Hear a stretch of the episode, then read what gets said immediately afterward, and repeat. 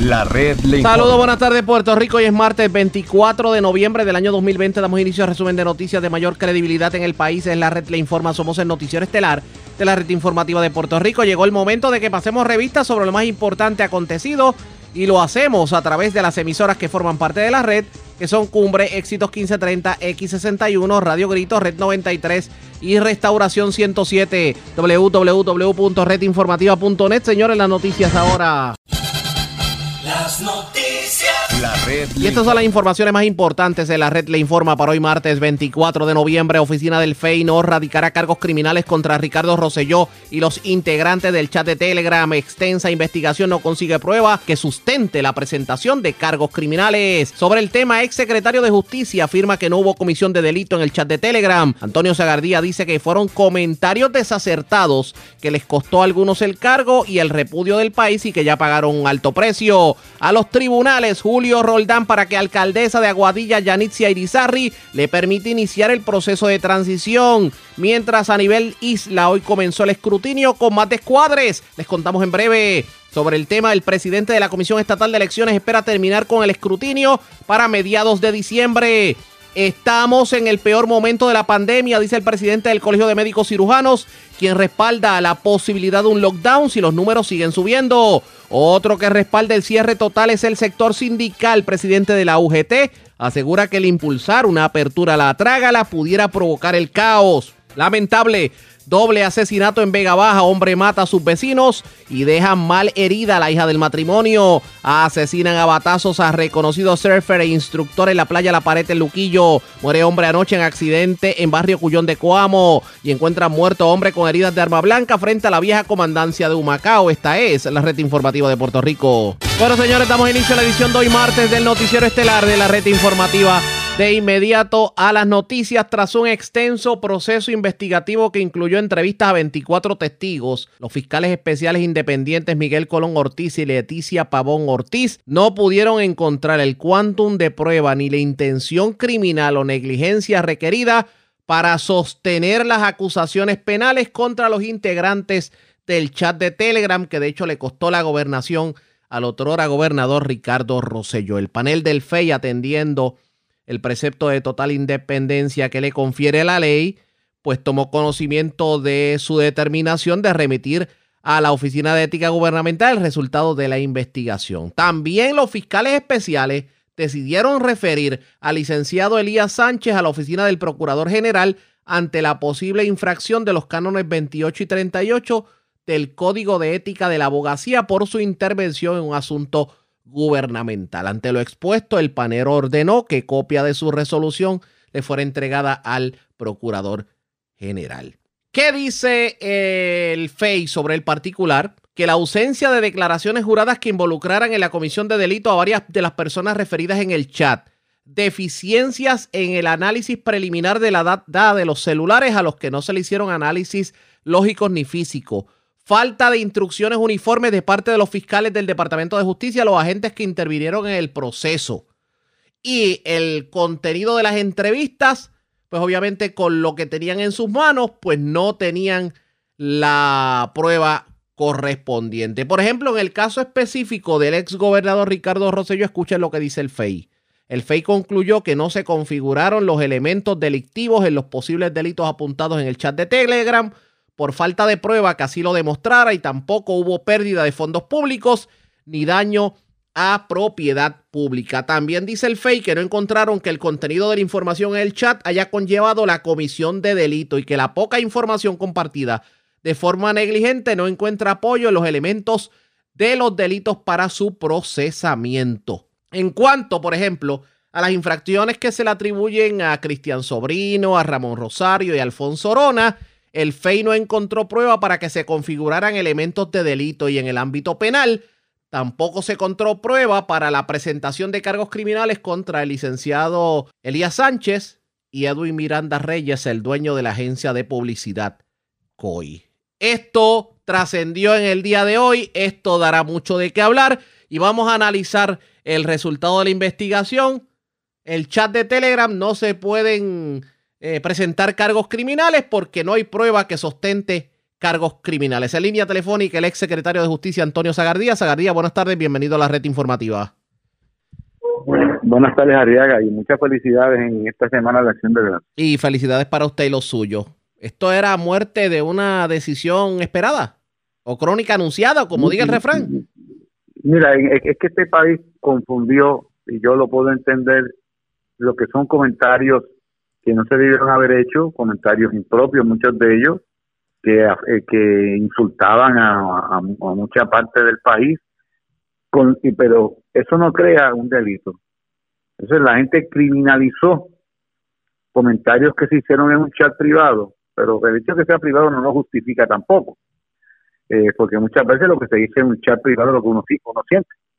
Pero de ahí a saltar la gran valla y convertir esto en un caso criminal eh, con los problemas que había, como dice la resolución, que es una gran resolución, de una mala, no se podían autenticar, eso es primordial, eh, pero aún sin poderse autenticar, el contenido no creaba comisión de delito. Y, asumo que algún, voy en día por la tarde, algunos analistas, algunas personas distorsionadas con, con, con sus pensamientos dirán que fue un toallazo. Eh, yo creo que eh, no fue un toallazo, prevaleció la ley, prevaleció el Código Penal y prevaleció que si no hay delito, no importa el efecto, pues no hay delito. Esta decisión del FEI es final y firme, no es revocable por el Departamento de Justicia. Y pues luego de un año estas personas tienen derecho a vivir nuevamente tranquilos, que la gente respete las decisiones y que y, que cese las humillaciones y la ofensa, pues estas personas tienen familia y ya pues pagaron consecuencias por los comentarios que se hicieron. pero, un precio caro, un precio caro porque aquí los desprestigiaron, aquí los trataron de, de, delincuentes y corruptos, porque una cosa es que una persona haga un comentario de lo que opina sobre algo, independientemente de que... Ariaga, yo fui víctima del chat del efecto sin haber tenido que ver nada con el chat cuando yo fui al viejo San Juan Seguro, el día de la renuncia de, Ricardo Rosselló a unas entrevistas de, medios norteamericanos y por poco eh, me agreden allí me, me, me, expulsaron y yo estaba solo y no tuve otra alternativa que seguir caminando y salirme de un sitio público y ellos decían que eso era de ellos. Así que estas personas pero tú sabes quién fue el causante de que Ricardo Rosselló se anunciara el PNP ¿Por qué? El PNP, porque el PNP le, le, quitó el poder, le quitó el, apoyo y estos grupos minoritarios este, se montaron en esa ola y se adjudicaron eh, haber expulsado a, Ricardo Rosselló. Ricardo Rosselló renunció porque ni la Cámara ni el Senado lo estaban apoyando y había un proceso de residenciamiento y, y las alternativas eran prácticamente ninguna. Así que mucho cuidado este, de, gente de estar atribuyéndose eh, victorias que no son de ellos. ¿Cuál es el mensaje de Arriaga que hay que dar? Próximamente va a comenzar un nuevo gobierno en el Ejecutivo y en el Legislativo aparentemente también. Tengan mucho cuidado, jefes de agencia, de lo que se dice en estos chats, de lo que se comentan, porque hoy están en un grupo privado, mañana uno de esos integrantes se convierte en su enemigo y entonces se comienzan las malinterpretaciones de los chats. Yo creo que el, gobierno de Pierluisi y de Pedro debe prohibir a los jefes de agencia eh, de estar metidos en esos chats eh, que no abona a nada, abona muchas veces a la burla Oiga. y que se conviertan en, en herramientas para después tumbar el gobierno. Pero es que hay varias cosas. Aquí se tumbó un gobierno sin, sin causa no había causa, porque ya eh, lo que pasa es que, claro, este es, un, este es otro tipo de, de, asunto, este, el, el quantum de pruebas requerido. La constitución para un asunto en la legislatura es muy diferente para tú acusar criminalmente, pero la constitución habla de, delito. Y la pregunta que se hacía era, bueno, si habla de delito, el quantum de pruebas vuelva a ser, pues el que, el que, el que tiene que ser para que se pruebe un delito pero pues como ese, ese proceso no se, no se llevó a cabo porque el, gobernador renunció antes, eh, pero hay que tener cuidado este porque decisiones que se toman hoy pueden tener un efecto, eh, mandar un mensaje distorsionado de que unos grupos se crean que pueden tumbar el gobierno cuando les da la gana. Y, y yo creo que ese, ese, eso fue lo que pasó en ese, en ese verano eh, que todavía se está comentando ahora, casi terminando el 2020. Pero aquí hay, no sé, porque tengo el leve presentimiento de que aquí hubo gente que aprovechó eh, tal vez la debilidad del PNP de defender a su gobierno para, para, para implementar su agenda y lograr eh, derrotar al gobierno. Que no te queda que no te quepa la más mínima duda. estos grupos que no ganan elecciones con votos aprovecharon eh, la debilidad del PNP ante ese chat que, que, fue un chat que no debió haberse escrito, porque eran comentarios que nada propiciaban, y ellos se montaron en esa hora y se adjudicaron la salida de Ricardo Pero a todos esos líderes políticos de organizaciones de la sociedad civil que tanto hablaron en los medios internacionales y que trataron a Ricardo Rosselló y a, a las personas del chat como unos delincuentes, ¿en dónde van a poner la cara en estos momentos?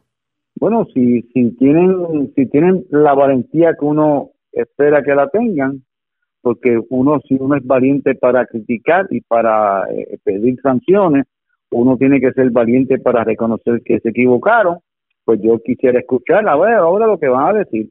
El, el FEI, que es un organismo independiente, que no, no está sujeto a nada de la política, que el FEI ha tenido muchos choques con este gobierno, que no se puede decir, ah, que es que el FEI es parte de este gobierno. No, si la lucha que ha habido entre el panel y este gobierno en este cuatrenio, eso todo el mundo lo sabe, todos los fiscales del FEI, los dos fiscales, determinaron que ninguna de esas personas cometió delito. ¿Y por qué no cometió delito? Porque lo analizaron, porque no podían autenticar el chat, pero vamos a asumir que lo hubiesen podido autenticar. Para ir a los sustantivos, pues determinaron también que lo que se decía ahí no era, no era compatible con los elementos del delito. Y esa es una decisión correcta.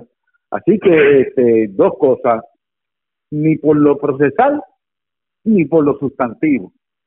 Por lo procesal es la autenticación y lo, lo sustantivo es que lo que se dijo ahí, asumiendo que se haya dicho, no constituye eh, elementos de delito para propiciar una acusación criminal, que son dos cosas diferentes. Por lo tanto, lo que lo indebido, lo impropio, no es sinónimo de comisión de delito. En el caso de Elías Sánchez, que se está refiriendo eh, ante alegadas posibles violaciones a, a, los cánones, ¿qué me dice sobre eso? Pues mira, tengo que, en, ese punto hay que analizarlo eh, profundamente. Acuérdate que eh, eso hemos referido a la oficina del Procurador General. El Procurador General no, es bien importante que se sepa, el Procurador General en asuntos éticos no, no le responde al secretario de Justicia, le responde al Tribunal Supremo de Puerto Rico. En esos asuntos éticos, la oficina del Procurador es el brazo investigativo del, Tribunal Supremo de Puerto Rico. O sea, que no vengan ahora a decir, ah, eso, eso se lo refirieron a un secretario de justicia PNP. No, le responde al Tribunal Supremo de, Puerto Rico.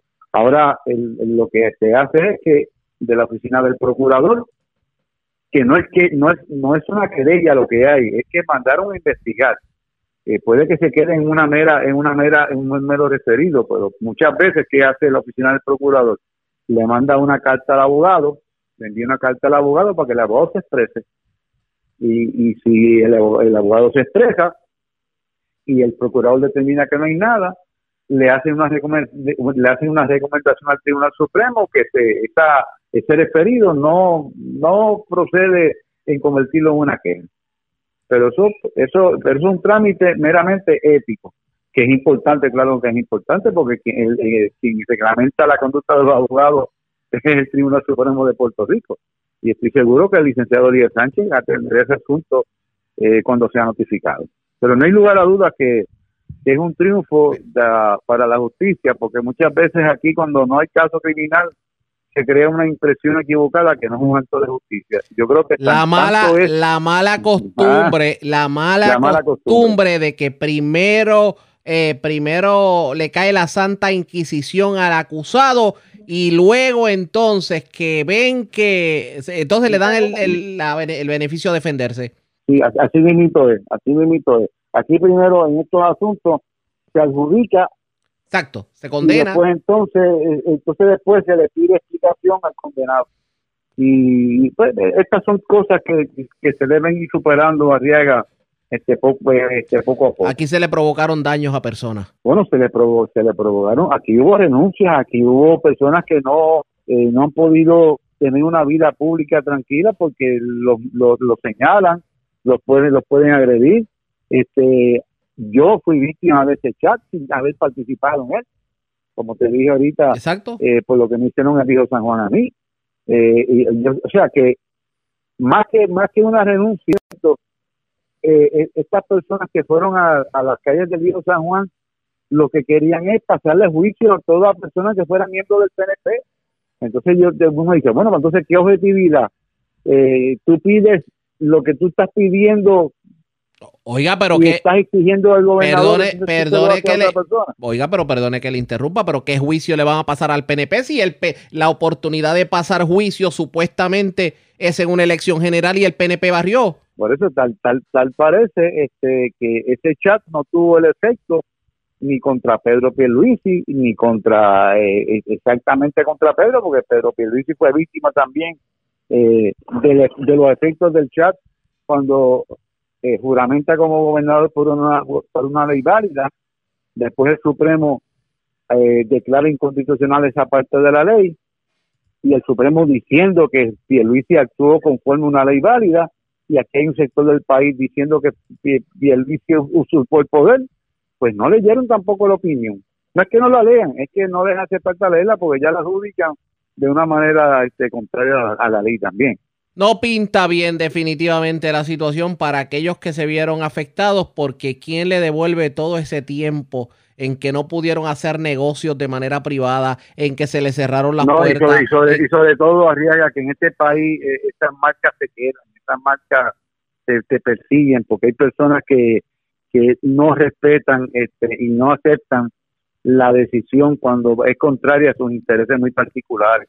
Aquí mucha gente piensa, pues como como fue exonerado, pues punto hallazo, no lo acepto. Eh, y eso, pues, no son personas que uno le debe hacer mucho caso tampoco. Vamos a ver qué ocurre, licenciado. Gracias por haber compartido con nosotros. Buenas tardes. Igualmente. Como siempre, licenciado y ex secretario de Justicia, Antonio Zagardía. Ya escucharon una cara de la moneda. Obviamente, la posición de Zagardía es más en defensa de los que participaron en el chat. Ahora bien, ¿qué piensan aquellos que de un principio condenaron el chat. Vamos a otro análisis legal, pero ya en otra de, digamos, otra visión de los hechos. Pero antes hacemos lo siguiente. Presentamos las condiciones del tiempo para hoy. Sectores del interior, oeste y noroeste de Puerto Rico experimentarán aguaceros y tronadas durante esta tarde, confirmó el Servicio Nacional de Meteorología. La actividad de lluvia se extenderá durante toda la tarde, mientras que algunos municipios de la zona sur podrían continuar recibiendo aguaceros en la noche. Los aguaceros deberán disiparse cuando caiga el sol, pero como el flujo de viento predomina del sur, algunos sectores podrían continuar recibiendo aguaceros en horas de la noche. Las temperaturas en la noche deben alcanzar los bajos 60 grados. La red le informa. Señores, regresamos a la red le informa, el noticiero estelar de la red informativa, edición de hoy martes. Gracias por compartir con nosotros. Vamos a continuar el análisis sobre la decisión que tomó el FEI en el caso del chat de Telegram. Yo tengo línea telefónica a la licenciada María de Lourdes Guzmán. Licenciada, buenas tardes, bienvenida a la red informativa. Hola, muy buenas tardes. Saludos a las personas que están escuchando. Y gracias por compartir con nosotros. ¿Qué opinión le merece lo ocurrido en esta semana en donde parecería que las decisiones de los gente eh, como que nos como que nos asombran un poquito. Bueno, mira, yo te tengo que decir responsablemente que los eh, fiscales que intervinieron, más allá de tener la información que nosotros tenemos con relación al chat, deben haber tenido la oportunidad de buscar evidencia adicional eh, para tratar de eh, evaluar si se configura algún delito. Eh, no es tan fácil, ¿verdad? Yo no estoy diciendo que lo que ellos decidieron es la decisión correcta. Lo que sí te puedo decir es que uno responsablemente como abogado no puede estar aventurándose a criticar o censurar lo que han hecho los fiscales luego de una investigación. ¿Por qué? Porque Bueno, cuando tú vas a someter cargos criminales contra eh, ciertas personas, tú tienes que tomar en consideración la seriedad de lo que eso implica y que el fiscal, que es el que promueve el caso, tiene una obligación en ley de buscar mediante la prueba a la que tenga acceso eh, los elementos, eh, buscar ¿verdad? la prueba que, que pueda obtener para probar, para establecer los elementos del delito de que se trate. Eh, aquí había, claro está, muchísimos eh, asuntos que a nosotros como pueblo nos indignaron, pero de que eso pudiera eh, equivaler a que hay violaciones al Código Penal, ya eso es otra cosa, porque la ley impone sobre los fiscales una carga de establecer que, o sea, una, una carga de probar aquellos delitos por los cuales están acusando. Hay una referencia eh, algunos referidos, perdón, a la ley de, ética gubernamental que aparentemente se le están imputando a Elías Sánchez y aparentemente otras violaciones a los cánones de ética profesional. Eh, habría que ver si eso realmente prospera. Muchas veces no se pueden probar casos bajo el Código Penal, pero sí pudieran proseguirse denuncias o presentarse denuncias bajo leyes especiales. Eso es algo que habría que analizar, ¿verdad? y, y uno como, como persona tiene que decir, caramba, eh, lo que se hizo en ese chat a mí me indignó, lo que se hizo en ese chat es algo que no debía ocurrir en un país que llaman de ley y orden, ¿verdad? Este, pero de ahí a que realmente se haya podido hacer acopio de la prueba necesaria para someter cargos criminales cuando es el fiscal el que siempre tiene el peso de probar, pues ya es otra cosa y a mí responsablemente no me gusta eh, aventurarme a decir, ¿verdad?, que, que esto todo es un chanchullo, este, o que, ¿verdad?, aquí va a reinar la impunidad. Hay que hacer, hay que ser responsable. Lo que pasa es que a mí, a mí me, me, me, irrita que en ocasiones se someten cargos contra eh, otras personas y no se es tan riguroso en el análisis de la prueba con la que se tiene y se van y se someten los casos, pues porque hay algún propósito político partidista detrás de o, alguna agenda, ¿verdad? Detrás de someter los casos contra esa persona. Y ya este, nosotros en el país estamos bastante desalentados, estamos bastante desmoralizados porque aquí hay una una clase privilegiada a la que aparentemente nunca se les toca y las que siempre salen por la puerta ancha. Pero eh, en este caso independientemente de lo que se haga con la, los referidos a otras eh, instituciones, este, no hay duda de que hubo eh, un costo político, ¿verdad? Y es que el, el, el, el arquitecto de todo esto, Ricardo Rosselló, pues salió este, de la gobernación bastante maltrecho, igual que salieron muchos de los que estaban en el chat, aunque algunos por ahí todavía están pululando y hay que tener mucho cuidado. Precisamente, precisamente eso iba porque hay quien pudiera decir, bueno, si no hay cargos criminales, no, no hay nada por ahí que los pueda descalificar, pues la administración entrante, que es del PNP, pudiera requerir servicios de esos que pululan por ahí. Sí, eso es así, eso es así. Y no te extrañe que eso ocurra porque recientemente se publicó una información me parece que fue por el Centro de Periodismo Investigativo, donde se hablaba de los personajes que estaban detrás de la campaña de Pedro Pierluisi, y entre ellos estaba Ramón Rosario. Ramón Rosario era uno de los que estaba en ese chat de una manera bastante destacada, y todo el mundo sabe que Anthony Maceira, que también estaba en ese chat, este eh, tiene un contrato con el Senado, que ahora el Senado se ha convertido en uno de los mayores contratistas eh, de uno de los mayores patronos, ¿verdad? Por así decirlo, de este país, porque contrata a Raimundo y todo el mundo, y todo el que busca un contrato va para allí y tiene un contrato. Pero una de las cosas que nosotros como pueblo tenemos que exigir es que aquí la gente tiene que tener moral. Y tú, independientemente de que no te hayan radicado cargos, hay una cosa que es la moral, hay una cosa que es la ética. Y eso hay que exigirlo a toda persona que pretenda tener algún cargo público o que pretenda tener algún tipo de contratación con la administración del gobierno en este país. Y eso lo hemos perdido, desafortunadamente lo hemos perdido. porque en muchas ocasiones cosas como esas ocurren y después tú los ves tranquilamente ¿verdad? Este, eh, guisando, como decimos popularmente, guisando, porque a, la gente se le olvidó, ¿verdad? Lo, lo, los, los malos manejos y los desmanes en los que se vieron involucrados. Y ahí tienes, por ejemplo, al exalcalde de Baja, que también tiene un contrato en el Senado y que todo el mundo lo vincula con el desbarajuste del municipio y hay, Y hay que ver lo que va a ocurrir en este sentido. Nos traiciona el tiempo. Gracias por haber compartido con nosotros, licenciada. Buenas tardes. Cómo no, gracias a ti. Cómo no, a, la pausa y cuando regresemos, Julio Roldán en el tribunal, porque Yanice Irizarri no quiere iniciar el proceso de transición. A la pausa, regresamos en breve.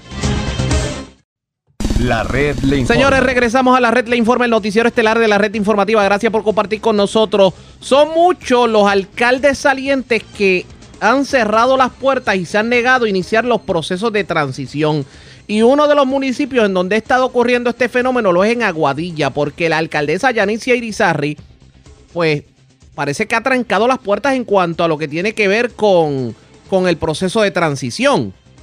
Y ante ello, el alcalde electo Julio Roldán radicó esta mañana una petición de mandamus exigiendo que se cumpla con el artículo 2.001 del Código Municipal de Puerto Rico que dice que se le tiene que dar inicio al proceso de transición 15 días antes de los 15 días de haber ganado una persona, por lo menos con su certificación preliminar. Yo tengo al alcalde electo en línea telefónica. Alcalde, buenas tardes, bienvenido a la red informativa.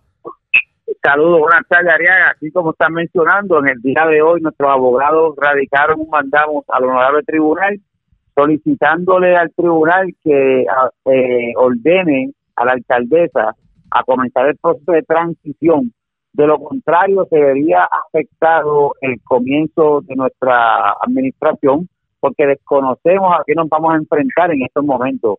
Obviamente, ese mandamos eh, se radica a tenor que la alcaldesa ha hecho caso omiso a, a los escritos que hemos hecho solicitando a ella que se dé este proceso. Le hemos notificado a nuestro equipo de transición y obviamente la alcaldesa no reconoce que no fue electa por el pueblo y se está agarrando ahora de, de, unas palabras de que yo no soy certificado, que soy pre-certificado. Y ella está poniendo la ley a su, tratando de, de poner la ley a su favor, pero la ley es específica. Y dice que una persona, aunque haya sido pre-certificada, la noche del evento, como aparece ahí en la página de la Comisión de Elecciones, donde se contaron 100% de los, de los colegios. Pero, pero ¿De qué estamos hablando? La alcaldesa no, no se resigna a perder. Eso es así. Mira, yo estoy exigiendo lo mismo que se está exigiendo para Miguel Romero de su mismo partido.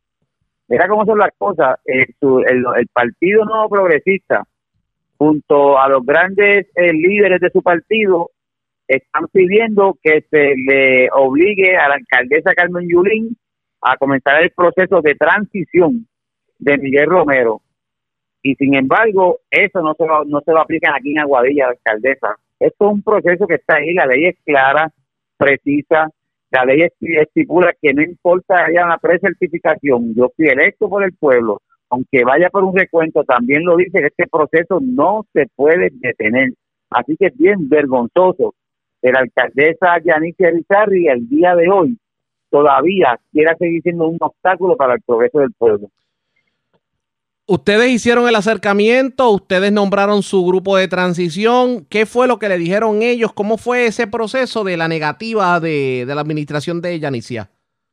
Pues mira, no ha habido ninguna comunicación de parte de la alcaldesa, simplemente ella en el tour de radio que ella lleva, ella se jacta diciendo que lo único que me va a entregar a mí es su carta de certificación y obviamente yo creo que el pueblo necesita seriedad en este asunto y le pido al alcaldesa Yanice Rizarri y sus asesores que por favor los asesores que están alrededor de ella no queden más en ridículo y, y, y, y, entreguen el poder. Ya esto pasó, ya ella no fue electa por el pueblo. La noche del evento ella pierde sobre 800, casi 900 votos. Ella de 19 este, unidades perdió 14 ¿Entiendes? Esto fue directo. Y entonces al día de hoy ella todavía tiene la esperanza de que va a ser la alcaldesa de Aguadilla y no ponga más trabas a la nueva transformación que Julio Roldán tiene para Aguadilla. Ya el pueblo de Aguadilla está indignado, indignado con este proceso y que se aplique lo que su partido está pidiendo para Miguel Romero, que es lo mismo, es lo mismo que está pasando en Aguadilla. Allá lo están pidiendo para Miguel Romero y nosotros acá lo estamos pidiendo para Julio Roldán. Mientras tanto, Aguadilla sigue la incertidumbre a pesar de que Aguadilla habló. Es así, mira, nosotros estamos en un recuento por 75 votos. Nosotros sometimos al presidente de la Comisión Estatal de Elecciones junto a nuestro, nuestro comisionado una documentación de unas actas que fueron alteradas, donde esas actas lo que hacen es que me ponen a mí un recuento.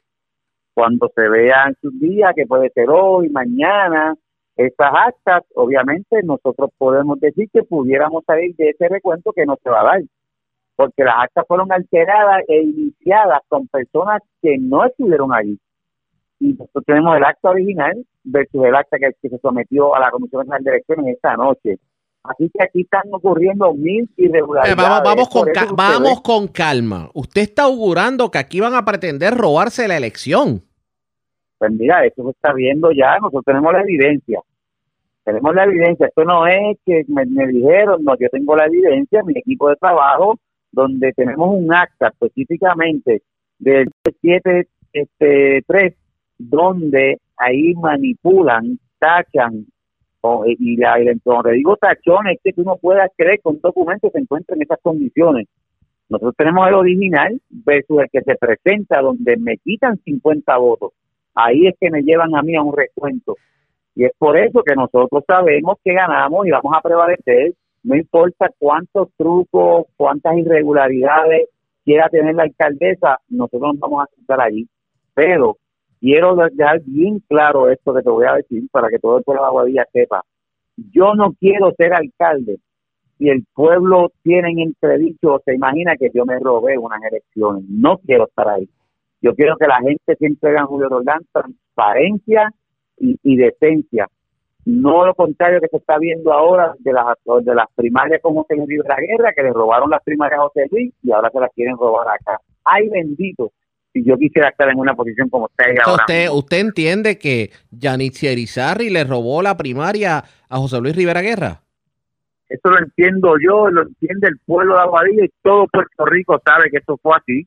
Obviamente eh, eh, José Luis no contaba con el respaldo de su propio partido y obviamente perdió esa batalla, pero nosotros aquí no vamos a perder esa batalla. Nosotros inclusive nos preparamos para en esas elecciones evitar lo que siempre estaba pasando, era la, compra de votos, la intimidación de la gente en las filas, tuvimos que trabajar duro. Y es por eso que estamos aquí hoy eh, representando al pueblo de Aguadilla como el alcalde electo. El tiro le salió por la culata y obviamente eh, nos hacían ver pequeños a nosotros, insignificantes, y no saben que le dimos la batalla hasta el último día. Y es por eso que hoy día Julio Roldán es el alcalde. Vamos a ver qué ocurre. Gracias por haber compartido con nosotros. Buenas tardes. Gracias a ti, muchas bendiciones. Como siempre, el alcalde electo de Aguadilla, Julio Roldán, así las cosas, radica un recurso de mandamos para que se dé, inicie el proceso de, eh, en este caso, de transición. Pero la alcaldesa Yanitzia Irizarri se niega a iniciarlo y ella lo que dice es que lo que le va a entregar es la carta de certificación diciendo que ella es la alcaldesa. Está augurando que pudiera haber un intento de robo de elecciones son acusaciones serias. Vamos a ver qué tienen que decir sobre el particular. De hecho, hemos tratado de conseguir a Yanis Irizarri, pero pues para variar ha sido un poquito difícil el conseguir a la funcionaria. Pero vamos a hablar a nivel de Puerto Rico porque ya comenzó el escrutinio, pero con descuadre. Así como usted lo oye, señores. Y vamos a ver lo que dijo el comisionado electoral de Victoria Ciudadana hoy en la Comisión Estatal de Elecciones. En el sentido de que le ponen un poquito de, obstáculo, por decirlo así, porque si las listas están en la misma mesa, pues se puede corroborar en la misma mesa. Pero esa fue la orden del tribunal, eso es lo que, ¿verdad? Vamos a acatarnos. Pero vamos a hacer lo máximo y estamos organizándonos para que esto funcione de esta forma. Pero se estableció una mesa, va, allí hay, por lo menos Victoria Ciudadana tiene una representación, hay representación también institucional y entiendo que los demás partidos también tendrán representación en la mesa. Allí va las personas con los nombres de cualquier eh, duplicidad que hayan detectado, cualquier caso que tengan que corroborar, se va a la mesa y se verifican los nombres. Y ahí, pues si hay alguna duplicidad, pues las personas en la mesa de la investigación lo, lo anotan en aparte para luego entonces, al final del día, eso no está definido claramente, entonces procederemos con, con la investigación. Para, para tenerlo claro, ¿no? Y a, y a través de, de usted, ¿no? Eh, ¿Qué listas son las que están en las mesas donde están los funcionarios? ¿Y cuál es la lista que está entonces en esa mesa aparte que se asignó eh, para, para esta? La lista que está en las mesas de los electores, en la mesa del escrutinio normal, ¿no? Lo que hay ahí son las listas del día del evento. Cuando yo fui a votar, allí estaba la lista y yo, ¿verdad? Y cada persona pues firmó. También esta es una lista de exclusión o de excluidos, que es la que indica si una persona solicitó voto adelantado, solicitó voto ausente o por alguna razón debe ser excluido de la lista. Cuando las personas abren el maletín y corroboran esa información, lo que hacen es contra, contrastan esa información y se aseguran de que si una persona está en la lista de excluidos, no está en la lista de electores de ese día. Eh, también nosotros eh, le proveímos a nuestros funcionarios y a la, a la, mesa la lista dividida por precinto y por unidad y por colegio que nos fue enviada como parte de la sentencia de las personas que solicitaron el voto adelantado ausente. Pero el funcionario trató de insinuar que ha habido discrepancias en las listas. Votó en más de una modalidad y ahí se, se, se procede a, a, documentarlo para que entonces la, la, comisión tome acción sobre eso, ya sea referirlo a las agencias, autoridades pertinentes o continuar un poco más la investigación porque puede darse dos casos. Puede darse el caso de que una persona haya votado, en efecto, haya votado doble en, en, en ambas, en ambas modalidades como y sea su firma y sea la persona, como también puede darse el caso que a lo mejor yo aparezco firmando en una lista del, del día del evento y aparezco a lo mejor eh, en un voto adelantado y no fue la persona que lo solicitó, que ya eso conllevaría otra, ¿verdad? otro tipo de, de acto criminal. Así que estamos en ese proceso. Ambas modalidades se refiere a presencial y adelantado. Eso es correcto. Los trabajos continúan a esta hora de la tarde. En la segunda hora de programación le vamos a dar más detalles sobre lo que está ocurriendo, reacciones de todos los partidos políticos, precisamente sobre el inicio del escrutinio. La red le informa. A la pausa, cuando regresemos las noticias del ámbito policíaco más importantes acontecidas, entre las que tenemos que destacar, señores. Lamentable el doble asesinato ocurrido en Vega Baja anoche. Eh, un vecino que disparó contra un matrimonio y contra la hija del matrimonio. También asesinaron a batazos a un reconocido surfer en la playa La Pared del Luquillo. Y murió un hombre anoche en un accidente en el barrio Cuyón de Coamo. Eso y más, luego de la pausa, regresamos en breve. La red le informa. Señores, regresamos a la red le informa. Somos el noticiero estelar de la red informativa, edición de hoy martes. Gracias por compartir con nosotros. Vamos a noticias del ámbito policiaco. Tenemos más detalles sobre el lamentable incidente ocurrido ayer en la tarde-noche, en donde una persona asesinó a sus vecinos. Hecho ocurrido en Vega Baja. Además, vivo de milagro se encuentra un joven ciclista que transitaba por una carretera de Sabana Seca en Toa Baja y fue herido de bala por desconocidos. Wanda Santana, oficial de prensa de la policía en Bayamón, con detalles. Saludos, buenas tardes. Buenas tardes para usted y para todos. ¿Qué información tenemos? A eso de las 5 y 53 de la tarde de ayer se reportó el asesinato de dos personas y una herida de bala en una residencia que ubica en la carretera 160, calle Los Robles, sector Almirante en Vega Baja. De acuerdo a la información preliminar, una llamada se recibió a través del sistema 911 reportando unos disparos. Al llegar las autoridades al lugar encontraron el cuerpo sin vida de un hombre identificado como Pedro Rolón Maldonado de 66 años, Maribel Otero Figueroa de 57 años. Y en estos hechos resultó herida de bala Tania Gómez González de 35 años. En el lugar se arrestó a Luis Miranda Burgos de 45 años, quien alegadamente luego de una discusión por una colindancia con los vecinos cometió los hechos. Por otra parte, en horas de la madrugada de hoy se reportó una persona herida de bala en la calle Parcelas Nuevas del barrio Sabana Seca en Tuabaja. De acuerdo a la información, alegó Miguel A. Mezquita que se encontraba en su bicicleta cuando recibió un impacto de bala en la pierna izquierda, desconociendo la procedencia de la misma. Fue transportado por un familiar en vehículo privado al Hospital Doctor Center en Bayamón. Se desconoce hasta el momento su condición. Estos casos fueron referidos a la División de Homicidios del Cuerpo de Investigaciones Criminales de las áreas. Buenas tardes. Y buenas tardes para usted también. Gracias, era Wanda Santana, oficial de prensa de la policía en Bayamón, de la zona noreste de Puerto Rico. Lamentable el asesinato de un surfer a batazos. Esto ocurrió en la playa La Pared en Luquillo. Eh, se dice que quien lo asesinó era su competidor a la hora de rentar tablas de surfing en la playa. Además, delincuentes asaltaron el subway de Fajardo el de la avenida Baralt, y cargaron con dinero producto de las ventas del día. Daniel Fuentes, oficial de prensa de la policía en Fajardo, con detalles. Saludos, buenas tardes. Buenas tardes. Un asesinato fue reportado a las 5 de la tarde de ayer. Esto fue en la playa La Pared, cerca del monumento La Tintorera, en Luquillo. Según se informó, se arrestó a Jesús Bonano Laureano, de 58 años de edad, residente en Luquillo, ya que él mismo, utilizando un bate de aluminio, agredió a Brian Ramos Torres, de 41 años de edad. Este lo agredió en diferentes partes del cuerpo, recibiendo heridas de gravedad. Ramos Torres pues, fue transportado al Hospital IMA San Pablo de Fajardo, donde la doctora Arnelis Reyes certificó la muerte. Agentes aquí de División de Homicidios del Cuerpo de Investigaciones Criminales de Fajardo, junto a la fiscal Janet Aymat, se encargaron de la correspondiente investigación. También tenemos que un robo fue reportado a las ocho y media de la tarde de, la noche de ayer, le voy a decir, en el subway ubicado en la avenida Baral, en Fajardo. Según se informó, informa la gerente, Janelis Rojas, que al lugar entró un individuo portando arma blanca, un cuchillo, eh, mediante intimidación y amenaza, anunció el robo, apropiándose de 193 dólares en efectivo. Nadie resultó eh, herido y el individuo se marchó del lugar con rumbo desconocido. Agentes adscritos a la división de robos del 6C Área Fajardo se hicieron a cargo de la investigación. Esto es todo lo que tenemos hasta el momento. Buenas tardes. Y buenas tardes para usted también. Gracias, era Daniel Fuentes, oficial de prensa de la policía en Fajardo, de la zona noreste. Vamos al sureste de Puerto Rico porque delincuentes escalaron una residencia en la urbanización Villarrosa de Guayama y de allí cargaron con un trimmer, un chipper hammer y una bicicleta eh, clásica. La información la tiene Carmen Herrera, oficial de prensa de la policía en Guayama. Saludos, buenas tardes. Buenas tardes. ¿Qué información tenemos? Agentes del distrito de Guayama investigaron un escalamiento que fue reportado a las autoridades durante horas del día de ayer en hechos ocurridos en la urbanización Villarrosa 1 del pueblo de Guayama. Según se informó, alega el querellante que alguien logró acceso al interior de su residencia y se apropiaron de un trimmer, un chippy hammer, una sierra eléctrica, una bicicleta mal Panasonic Sport del año 1961. La propiedad fue valorada en más de 1.800 dólares. Este caso fue referido a la División de Propiedad del Cuerpo de Investigaciones Criminales del área de Guayama para continuar con la investigación. Es lo que tenemos hasta el momento. Buenas tardes. Y buenas tardes para usted también.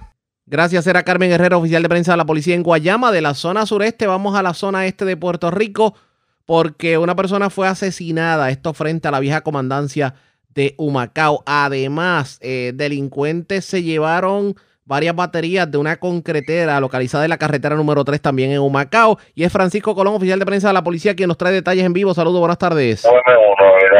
Buenas tardes, Ariel, buenas tardes a todos los que. ¿Qué información tenemos? Mira, tenemos que una muerte violenta se reportó en horas de la mañana de hoy en la calle Formartelo, esto frente a la antigua comandancia en la zona urbana de Macao. Según información preliminar, al llegar las autoridades al lugar encontraron el cuerpo de un hombre quien presentaba una herida abierta en el área del cuello. Al momento se desconoce su, su identidad. Agentes adscritos a la División de Homicidios del Cuerpo de Investigaciones Criminales de Macao se encuentran en el lugar. En otras notas policíacas, un auto se reportó en horas de la madrugada de ayer, esto en la planta de concreto Mr. Que ubica en la carretera PR3 del barrio Río Abajo, en el municipio de Humacao. Según se informó, alguien se apropió de ocho baterías de equipo pesado pertenecientes a la compañía de concreto. Las propiedades hurtadas fueron valoradas en 1.200 dólares en total. Agentes de la División de Propiedad del Cuerpo de Investigaciones Criminales de Humacao continúan con la investigación de estos hechos. Exhortamos a los ciudadanos a comunicarse con la policía de manera confidencial si conoce información de sobre estos delitos a través de la línea confidencial 343-2020 o al 787-852-1224, extensión 1610. Gracias por la información. Buenas tardes. Buenas tardes. Gracias, era Francisco Colón, oficial de prensa de la policía en Humacao, de la zona este, de la zona este, vamos a la zona central de Puerto Rico. Una persona murió en un accidente ocurrido anoche en el barrio Cuyón de Cuamo. Omar Marrero Gerena, oficial de prensa de la policía, nos trae detalles en vivo. Saludos, buenas tardes. Buenas tardes. Tenemos por aquí que se investigó una querella de accidente de auto de carácter fatal donde el perjudicado Pedro Edgardo Santiago Maldonado sufrió un percance de salud mientras conducía un vehículo Mitsubishi Mirage color gris del 2014. Este embistió el vehículo Suzuki Baleno color vino del 2000 conducido por el señor Julio Cruz Torres, falleciendo en el lugar el señor Pedro Edgardo Santiago Maldonado. El agente Ortiz de Autopista Salina junto al fiscal Víctor Casiano continuarán con la investigación de este caso. Gracias por la información. Buenas tardes. Buenas tardes. Gracias, era Omar Marrero, oficial de prensa de la policía en eh, la zona central. De la zona centro vamos al oeste de Puerto Rico porque las autoridades arrestaron a un bombero retirado que llegó a Puerto Rico aparentemente con sustancias controladas, le ocuparon sustancias controladas, esto ocurrió en el oeste de Puerto Rico y es Natalie Guadalupe, oficial de prensa de la policía en Mayagüez, quien nos trae detalles en vivo. Saludos, buenas tardes. Saludos, buenas tardes. El día 23 de noviembre del 2020, agentes de la División de Drogas de Mayagüez procedió a verificar una información sobre un individuo que viajaba de los Estados Unidos a Puerto Rico y llegaría al aeropuerto Eugenio María de Osos en Mayagüez. Y este alegadamente poseía sustancias controladas. Los agentes se personaron al aeropuerto e identificaron al sujeto de la querella especial y luego de corroborar la información realizaron el arresto de Brent Ryan Cassell, de 41 años, residente en el pueblo de Rincón y bombero retirado de los Estados Unidos. A este se le ocupó dos bolsas plásticas transparentes de 10 por 12 con 4.24 onzas de picadura de marihuana. Este caso es investigado por el agente Nelson Mercado, de adscrito a la División de Drogas de Mayagüez y por la cooperación de la unidad canina, donde fue consultado con la fiscal de turno, citando el caso para el miércoles 25 de noviembre del 2020. Gracias por la información. Buenas tardes. Buenas tardes. Gracias, era Natalie Guadalupe, oficial de prensa de la policía en Mayagüez, de la zona oeste. Vamos al sur de Puerto Rico. Porque delincuentes escalaron el complejo de vivienda Francis Apartment, esto es la urbanización Jardines del Caribe en Ponce, cargaron con dos carteras y 5.500 dólares en efectivo. Luz Morel, oficial de prensa de la policía en Ponce con detalles. Saludos, buenas tardes. Sí, muy buenas tardes a todos. En horas de la noche de ayer, 23 de noviembre, fue reportado un escalamiento donde se apropiaron de dos carteras. Estos hechos ocurrieron en la vivienda Frances Apartment, ubicado en la urbanización Jardines del Caribe en Ponce.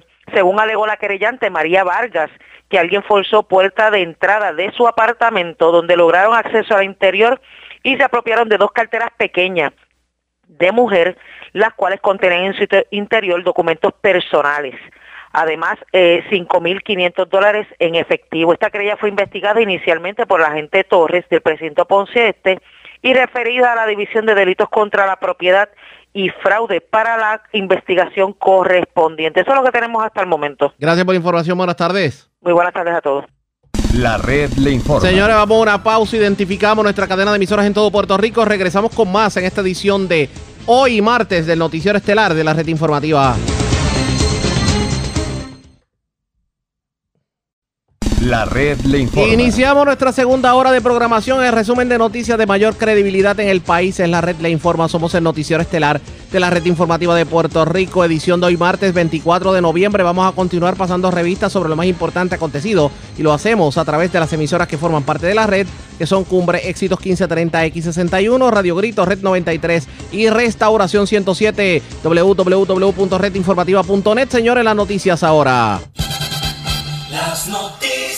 La red Y estas son las informaciones más importantes de la red le informa para hoy martes 24 de noviembre. Oficina del FEI no radicará cargos criminales contra Ricardo Rosselló y los integrantes del chat de Telegram. Extensa investigación no consigue prueba que sustente la presentación de cargos criminales. Sobre el tema, ex secretario de Justicia afirma que no hubo comisión de delito en el chat de Telegram. Antonio Zagardía dice que fueron comentarios desacertados que les costó a algunos el cargo y el repudio del país y que ya pagaron un alto precio. A los tribunales, Julio Roldán para que alcaldesa de Aguadilla, Yanitzia Irizarri, le permite iniciar el proceso de transición. Mientras a nivel isla hoy comenzó el escrutinio con más descuadres. Les contamos en breve. Sobre el tema, el presidente de la Comisión Estatal de Elecciones espera terminar con el escrutinio para mediados de diciembre.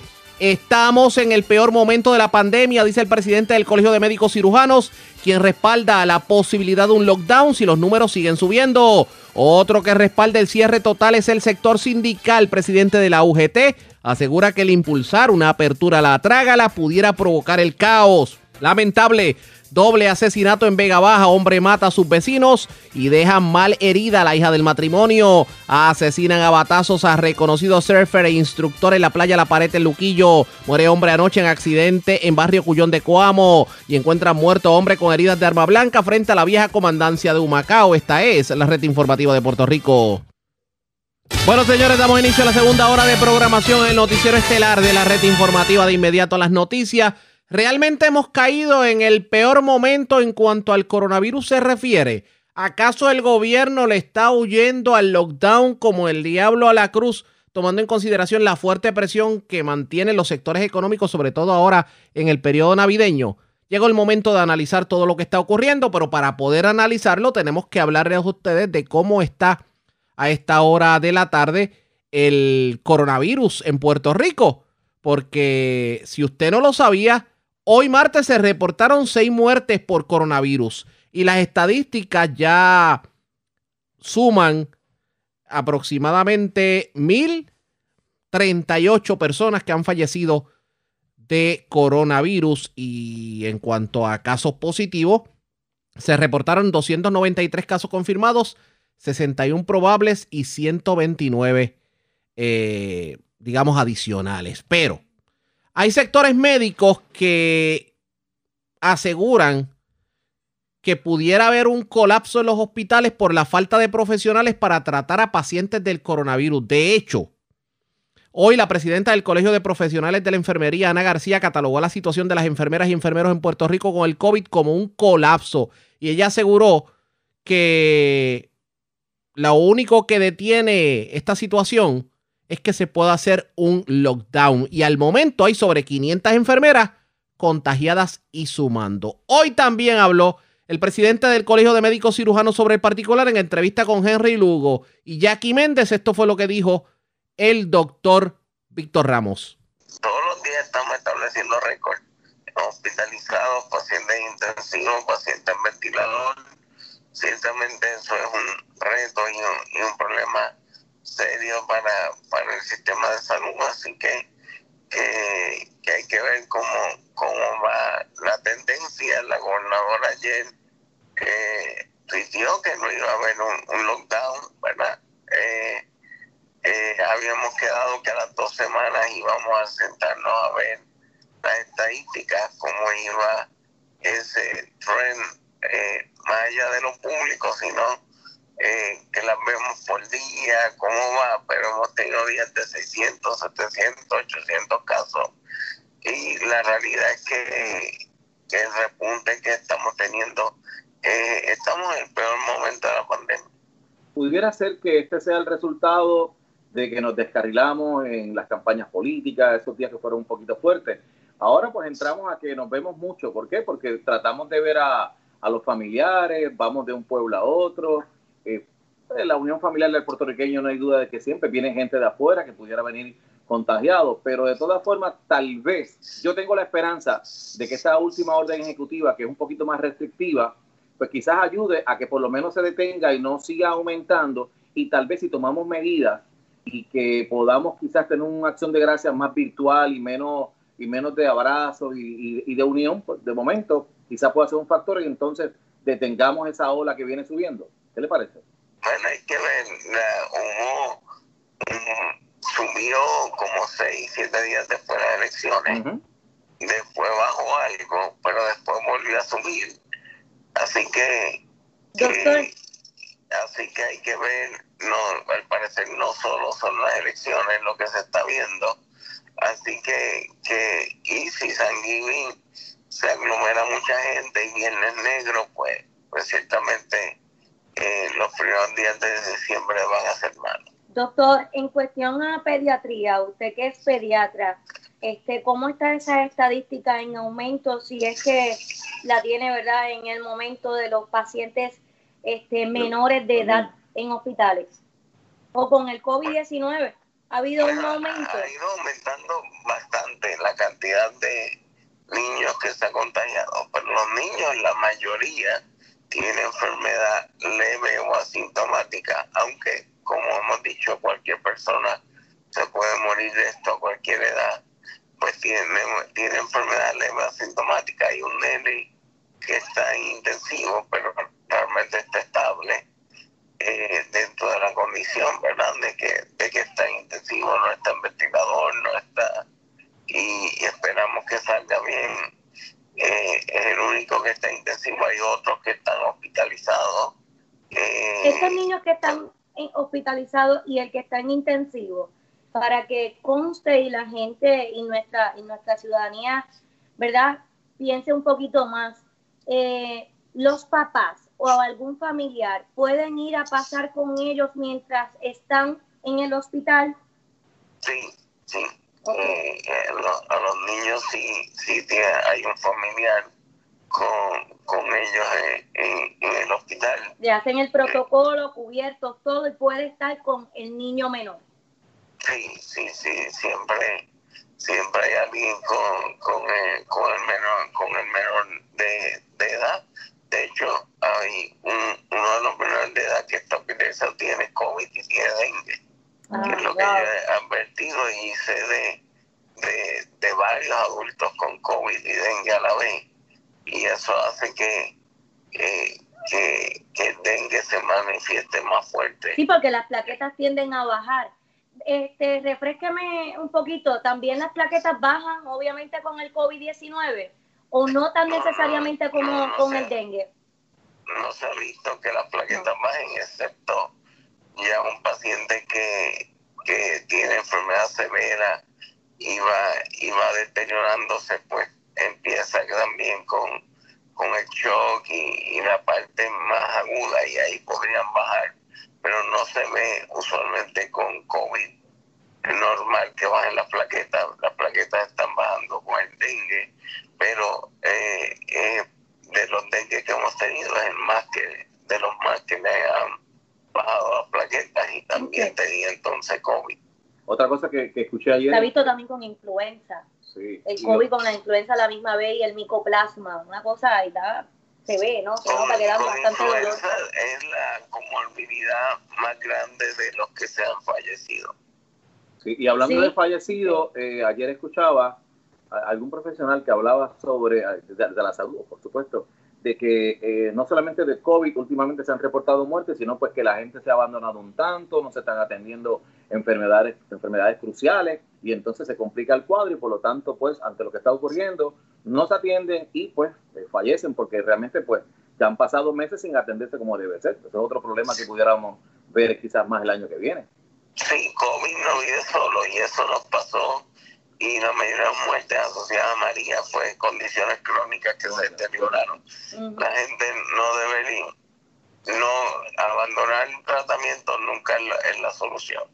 Usted tiene que comunicarse con su médico que le va a decir, usted está estable, usted necesita una visita presencial o por telemedicina o usted está mal que tiene que, que ir al hospital, pero los hospitales tienen unidades COVID, unidades no COVID, eh, así que nadie debería tener eh, preocupación de, de ir a, a un hospital a darse tratamiento. Doctor, ¿cuántos doctores en Puerto Rico están ejerciendo actualmente? Y, y- y tengo una siguiente pregunta, rápido que me conteste ese detallito. Noemí, Noemí, este, la comunicación con la Guardia Nacional la tiene muy a menudo, porque no sé si se enteró que ya hay aproximadamente a la tercera semana de diciembre 60 mil vacunas para este first response. Mi pregunta es, ¿darán esas 60 mil vacunas para esa, esa primera parte de ese primer response? Porque eh, 9 mil son los médicos que están ahora mismo actualmente trabajando. No sabemos los que están en la reválida, que quizás actualmente son médicos, pero pues no están, no sé si, si se contabilizan, que me imagino que sí, porque ante un terremoto la licencia no importa, hay que ayudar. Pero este, tenemos la enfermería, los enfermeros, tenemos los las policías, eh, los bomberos. No, no, yo, yo creo que ya se acabaron. Pero no todo el mundo va a decir que sí. eventualmente van a llegar un millón de vacunas. Hay un protocolo establecido donde se, se establecen las prioridades. Hay una prioridad 1A, una 1B, 2A, 2B y según... ¿Cuál sería ese, ese 1A? Si se puede Bueno, saber. en 1A están obviamente los profesionales de la salud y otros first responders. Ok. No lo tengo aquí de, de memoria, pero básicamente uno ve infraestructura crítica, eh, dos A son eh, los envejecientes eh, y dos B eh, básicamente eh, los envejecientes primero los institucionalizados, después van la égida, ese tipo de lugares. Así que, que sí hay un protocolo y, y sí está claramente establecido a quién se va a vacunar primero, quién se va a vacunar después. Sí. Okay. Y la- no, va, no va a ser obli- obligatorio, ¿verdad? Eso es, la persona decide si lo hace o no, o cómo lo, cómo, cómo lo van a hacer Sí, cuando no se- no es obligatorio. No, No. No. no será obligatorio, Ok. así que por lo tanto vendrá la disyuntiva. Hay muchos videos desinformando o informando con de peligro, de, de, de que lo que te puede ocurrir, producto de que, de que estas, de que estas, este, Todos esos La videos vacuna. son irresponsables, sobre todo que, que médicos y, y otros profesionales se presten a hacer y lo irresponsables que son solo por chavo, porque básicamente lo único que andan es buscando di- dinero eh, a, a costa de, de esta de esta. Barbaridades que, que andan diciendo. Eh, sabemos que, que los médicos que han salido, por lo menos de Puerto Rico, eh, su historial de irresponsabilidad eh, no es de ahora, es de siempre. Así que, que, que, que yo creo que, que, que son sumamente irresponsables. ¿Cómo? Ah, quiero, quiero preguntar algo rapidito. Cuando usted le recomienda algún tipo de vacuna a un niño, obviamente eso lo tiene que trabajar con los padres, porque los padres son los que llevan a los niños y obviamente son los tutores. Pero cuando los padres son de estas personas que no creen en las vacunas y están en esa posición enérgica de que no, no, no, no, ¿cómo se trabaja ahí? O sea, ¿cómo se Eso salvaguarda la responsabilidad de que el doctor le dijo, tienes que hacerlo? No, yo no lo voy a hacer. ¿Qué, qué ocurre en ese caso? Eso es maltrato. Bueno, tienen que estar claramente documentados, dependiendo de, en Puerto Rico no hay la excepción personal, porque a mí me parezca. Solo hay dos excepciones en, en la en la ley de menores, que obviamente es una la excepción médica, que sea alérgico o algo así a, a las vacunas, eh, o cualquier condición que, que, que esté inmunocomprometido y no se pueda poner vacuna de virus vivo, ese tipo de cosas, eh, pues eso es una contraindicación. La otra es religiosa, pero tiene que tener uno- uno- unos factores específicos. Lo importante de esta vacuna, la gente tiene que entender que esta vacuna es una vacuna con un sistema nuevo, por eso de eso del almacenamiento a temperatura ultrafría. Básicamente esto, eh, este llamado RNA mensajero provoca eh, una respuesta específica contra ciertas eh, partes del virus que, que va directamente a atacar el virus y, y al- si funciona esta vacuna va a ser también muy prometedor para otras otras condiciones infecciosas que se puedan desarrollar vacunas en el futuro para, para otras condiciones porque básicamente específicamente es dirigida al virus es como eh, en, en, la, en las cosas de guerra que tienen el que se llama el sniper que, que dispara exactamente donde tiene que disparar.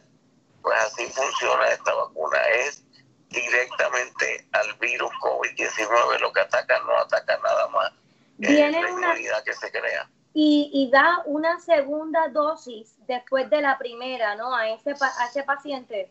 ¿O solamente la primera dosis? Sí, la de, la de Pfizer tiene una segunda dosis a los 28 días, la de Moderna una segunda a los 21 días. ¿Y cuál será más competente? Es que no, no la, las dos vacunas han de- demostrado tener una eficacia eh, grande. El issue con estas vacunas es la parte del almacenamiento. Que tiene que estar a una temperatura de cuánto, doctor, si es que... Menos 70 grados eh, Celsius, que son 113 Fahrenheit. ¿Y O cómo sea, eso lo trabajaré, cómo eso se trabajará desde un centro de vacunación? ¿De igual forma, en ese tipo de temperatura? ¿O de la persona encargada? hay que tener las neveras esta ultra fría y se está trabajando con eso. Más fácil. Bueno, señores. Bueno, doctor, pues agradecido siempre de su participación muy valiosa. Algo que quieras comentar, ¿verdad? Antes de, ¿Alguna- alguna de- preocupación? de culminar la entrevista. Bueno, tenemos que protegernos todos. Este San Giving tiene que, no podemos ser irresponsables si queremos que en los próximos San Giving y otras actividades no nos falten miembros de nuestra familia. Que haya una noche buena, ¿verdad? Que lleguemos allá. Expresiones del doctor Víctor Ramos, presidente del Colegio de Médicos Cirujanos de Puerto Rico, pero no solamente se, digamos, en- se circunscribe al sector médico el pedido a que la gobernadora Wanda Vázquez sea más enérgica en cuanto a la orden ejecutiva y los cierres.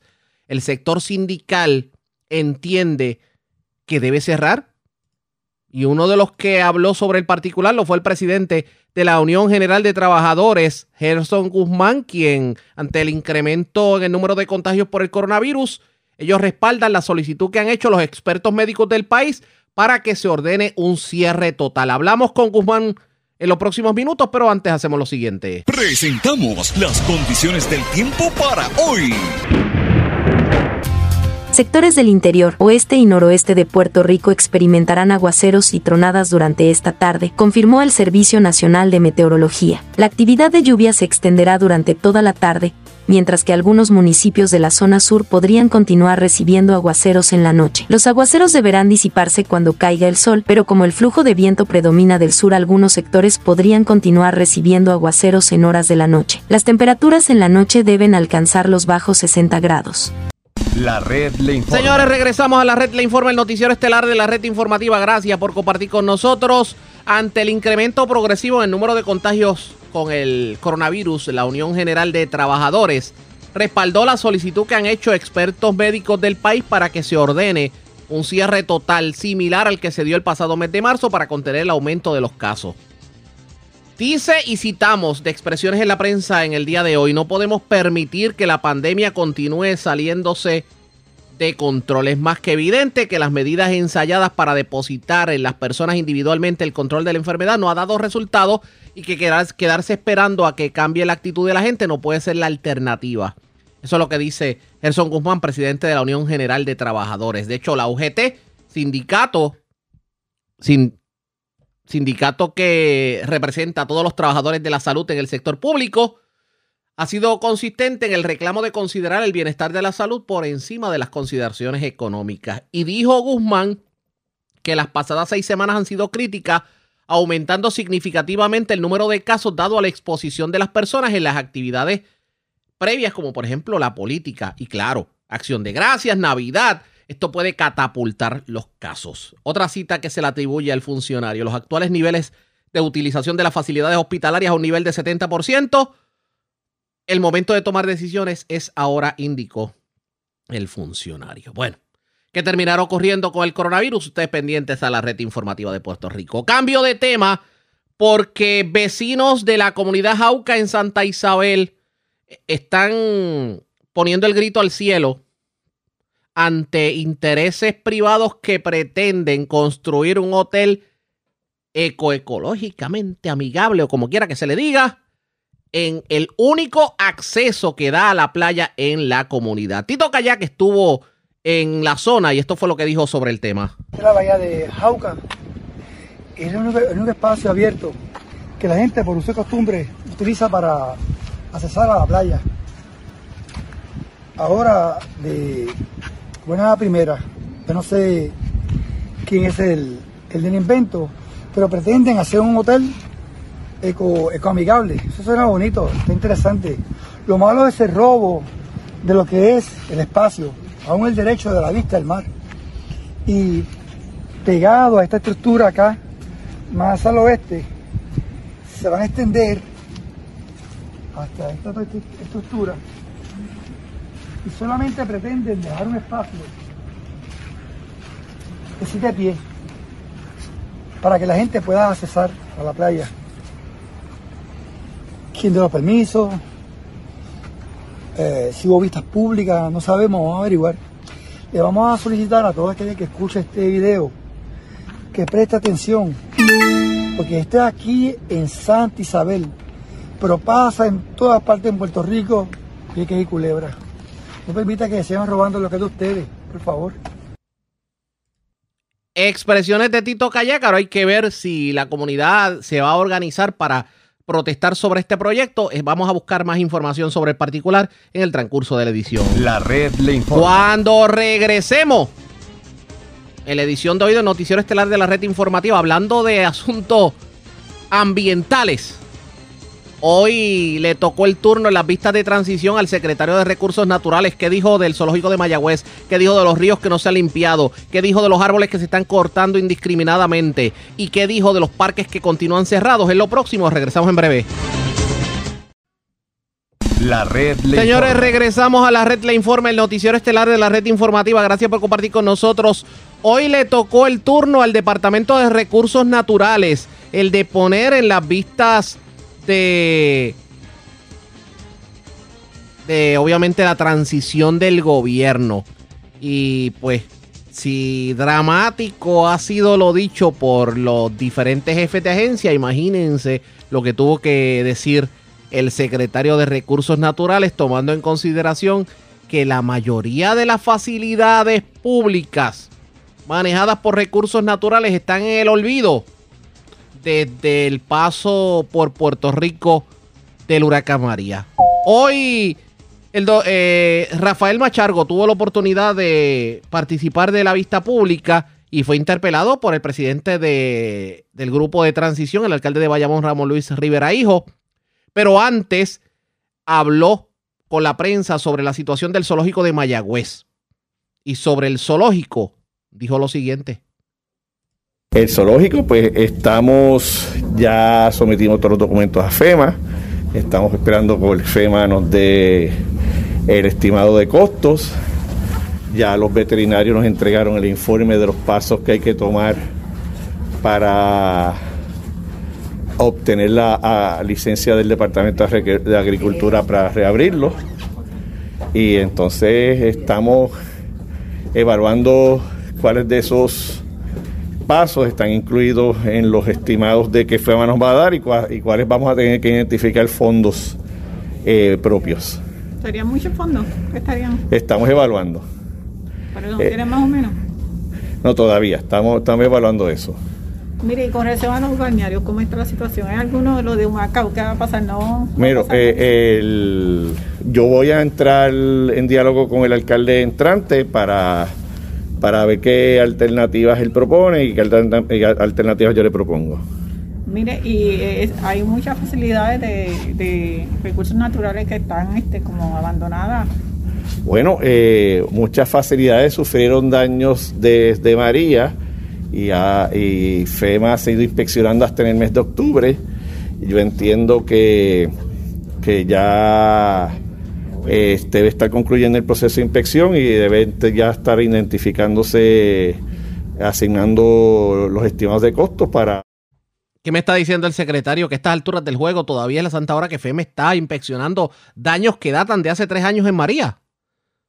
Pero si a usted le impactó esto, imagínese la reacción del grupo de transición. Vamos a escuchar parte de lo que fue el intercambio entre Rafael Machargo y el alcalde de Bayamón, Ramón Luis Rivera. por año no ser asignados los recursos al departamento para la limpieza de cuerpos de agua.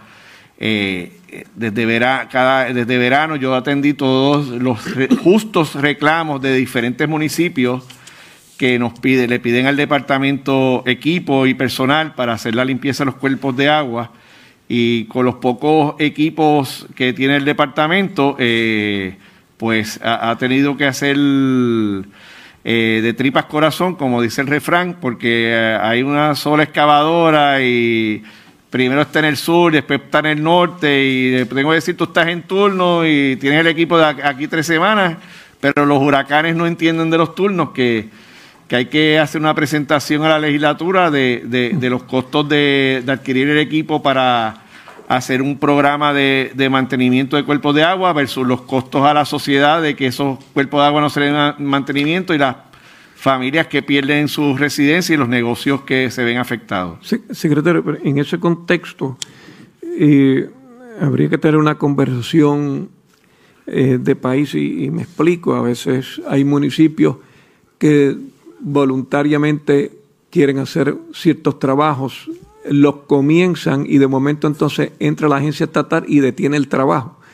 Eh, y entonces ni, ni comen, ni dejan comer, ni, se, ni, ni hacen el trabajo, ni permiten que otros realicen el trabajo. Eh, eh, otra de las innovaciones que, que discutimos con los alcaldes es firmar unos acuerdos con los municipios para autorizarlos a limpiar los cuerpos de agua designados en ese acuerdo y que ese acuerdo tenga vigencia de cinco años para que, en cinco años no, eh, no, no tenga que verle la cara al secretario y puedan hacer su función de, de limpiar los cuerpos de agua. Eso fue lo que dijo el funcionario sobre la limpieza de los ríos, que de hecho el río Yagüez se tuvo que hacer cargo la Guardia Nacional. Pero, ¿qué hay de los parques nacionales? ¿Por qué hay tanto parque que se encuentra en el abandono o facilidades que maneja recursos naturales, como decir Boquerón, como decir las cuevas de Camuy, como decir eh, la playa de Humacao, etcétera, etcétera? Esto fue lo que dijo el funcionario. para impulsar el turismo en Puerto Rico. Eh, ¿Cuál de las dos ideas es la que debo entender que tiene en este momento? Bueno, eh, las dos ideas pueden coexistir porque mientras eh, la titularidad de los parques eh, esté en manos del departamento, hay ciertos aspectos de la operación de los mismos que se pueden dar en concesiones y franquicias a municipios o a, entes privados. Por ejemplo, en, el centro vacacional de Boquerón, frente a donde están las villas, hay un espacio que, siempre fue un colmado. Obviamente el, gobierno no está para operar colmado. E- e- ese es un aspecto que esa operación hay que darle en concesión a algún comerciante que interese operar e- ese colmado. Así que no descarto que, que se le dé participación a diferentes entes privados en diferentes aspectos de la administración de esas facilidades, pero entiendo que la titularidad debe estar- permanecer en manos de los contribuyentes. Parques que no necesariamente que tengan facilidades que puedan generar mucho ingreso. Eh, Usted mencionó, por ejemplo, que al departamento le asignan muchas reservas por legislación, pero no hay dinero para atender esas reservas, o por lo menos darle algún cuidado eh, mínimo a las mismas. Eh, no se pudiera pensar que pudiéramos utilizar instituciones sin fines de lucro para que exploten estas facilidades dentro de un concepto ambiental y entonces el gobierno mantiene la titularidad, pero economiza dinero. Eh, en, cuanto a ese esfuerzo, pues me, gustaría informarle al comité que firmamos un acuerdo con Fondos Unidos para el comanejo del bosque de San Patricio. Eh, Fondos Unidos ha invertido dinero para la reapertura de ese bosque. Eh, va a construir hasta una, una facilidad que va a ser una casa de árbol para los niños. Estamos, entendemos que eso va a estar construida para enero, no, no la estamos construyendo ahora de momento porque eh, se está filmando una película en el bosque eh, con Bruce Willis. Eh, pero eso es un arreglo que ya lo hemos hecho con Fondos Unidos y estamos ávidos a, a- Y eso se a pudiera. entrar en, en- en otras facilidades. Y otra cosa que, que me gustaría decir, que, que hubo un problema, diferentes asambleas legislativas con buenas intenciones, pues eh, hacían proyectos de ley para declarar ciertas áreas naturales como, como reservas, pero el problema es que declaraban el área como reserva y, eso lo hacían fantásticamente bien, pero no asignaban los fondos al departamento para administrar la reserva ni, ni para adquirir los, los terrenos. Eh, hace años eh, el área de Son Bay en es reserva y ahora fue que pudimos identificar los fondos para finalmente adquirir los terrenos. Eh, siguiendo esa misma línea, si utilizamos el sector privado, si utilizamos, digamos, los municipios, aquellos que quieran, ustedes pudieran mover entonces los empleados que tienen en ese parque nacional a otras áreas porque ustedes están cortos ahora mismo de emplomanía, según lo que eh, se dice públicamente y lo que, y lo que está presentado. Eh, es- Ejemplo, Parque Julio Monagas de Bayamón, el municipio de Bayamón lleva, y traigo este ejemplo, eh, toda la vida diciéndole a parques nacionales, mira, si quieres nosotros lo corremos, coges los cinco empleados que tienes ahí, los pasas a algún otro área donde estés corto de personal, refuerzas entonces otra área que tienes que atender y que entonces un municipio se encargue, pero nunca, nunca eso se ha dado y, y- y no se da en otros lugares de Puerto Rico. Traigo el ejemplo de Bayamón, pero sé que pasa con otros municipios. Mientras tanto, entonces la facilidad se sigue deteriorando. Como quiera el municipio tiene que ir por allí porque la agencia estatal le pide al municipio, mire, por favor, me puede ayudar con esto, con esto otro. Eh, Pues mire, pues déselo ya de una vez y entonces coge los empleados, los pasa a otro lado y, usted maximiza los recursos. ¿Por qué eso no se ha dado en el pasado? Ah, yo no puedo hablar por las personas que han llegado antes que, que yo, pero eso Ok, es una- es- ¿cuál es su pensamiento entonces hacia el futuro? Bueno, eh, como ya dije, eh, el, el departamento tiene que, que evaluar eh, las diferentes, eh, nosotros recibimos diferentes solicitudes de los municipios que quieren ayudar y tenemos que identificar eh, las áreas de acción que el municipio puede cooperar y trabajar en conjunto en la administración de esas facilidades, así que estamos abiertos para evaluarlas, pero también nos gustaría indicar que luego de la fusión, el Departamento de Recursos Naturales está administrando cinco convenios colectivos y hay áreas de, de- de esos... eh, Es que no hay ningún problema porque usted no va a sacar al empleado, todo lo contrario.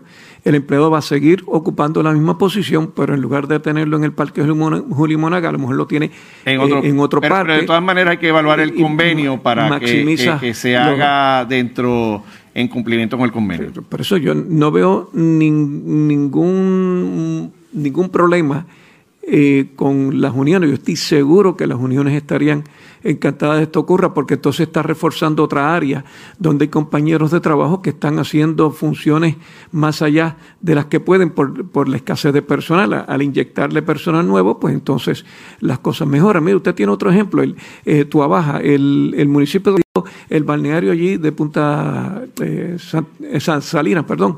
Hace tiempo aquello está abandonado, aquello está feo, aquello está deteriorado. El municipio está dispuesto a ponerlo bonito eh, para el uso y disfrute de la ciudadanía. Pues, ¿por qué no hacerlo? Eh, eh, de- es de la- cuestión de voluntad. Claro. Eh, dos cosas que me gustaría explicar.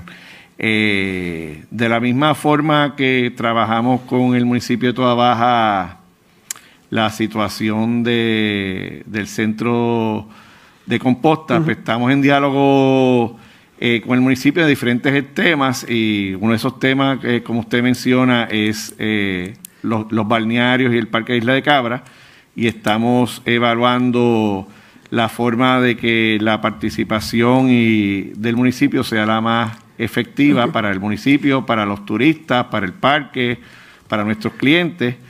Y lo otro es que Ahora bien, ¿qué ha ocurrido con este contrato que se le dio a un privatizador para, eh, digamos, tumbar los árboles enfermos a partir del huracán María y que se le ha acusado de simplemente cortar árboles sanos para agenciarse un ingreso? Ah, recordamos lo ocurrido en la playa Cerro Gordo en Vega Alta. Hay una demanda sobre el particular. ¿Qué dijo el funcionario en entrevista? Obviamente, a preguntas del alcalde de Bayamón, vamos a escuchar lo que tuvo que decir. Eh, Repetito, secretario, en el caso de, ah, ya que hablé de Julio Monaga, ¿en qué ha quedado el caso? Yo sé que está en los tribunales, pero ¿en qué ha quedado el caso de la compañía que se contrató eh, con fondos de FEMA para la limpieza de aquellos árboles caídos o afectados con el huracán María? Eh, esa es un una contratación que hizo el Departamento de Recreación y Deportes, porque al momento del paso del huracán María, esas propiedades eran parte del departamento y fue quien hizo la solicitud. Eh, han habido reclamaciones judiciales, tanto en Humacao, en Vega Alta y en Monagas, como usted dice, alcalde. Entendemos que en cuanto a Macao y Vega Alta, pues yo he entrado en diálogo con los alcaldes entrantes para llegar a un acuerdo y que se resuelva eso extrajudicialmente. En cuanto al Parque Monagas, eh, los reclamantes son unos ciudadanos privados.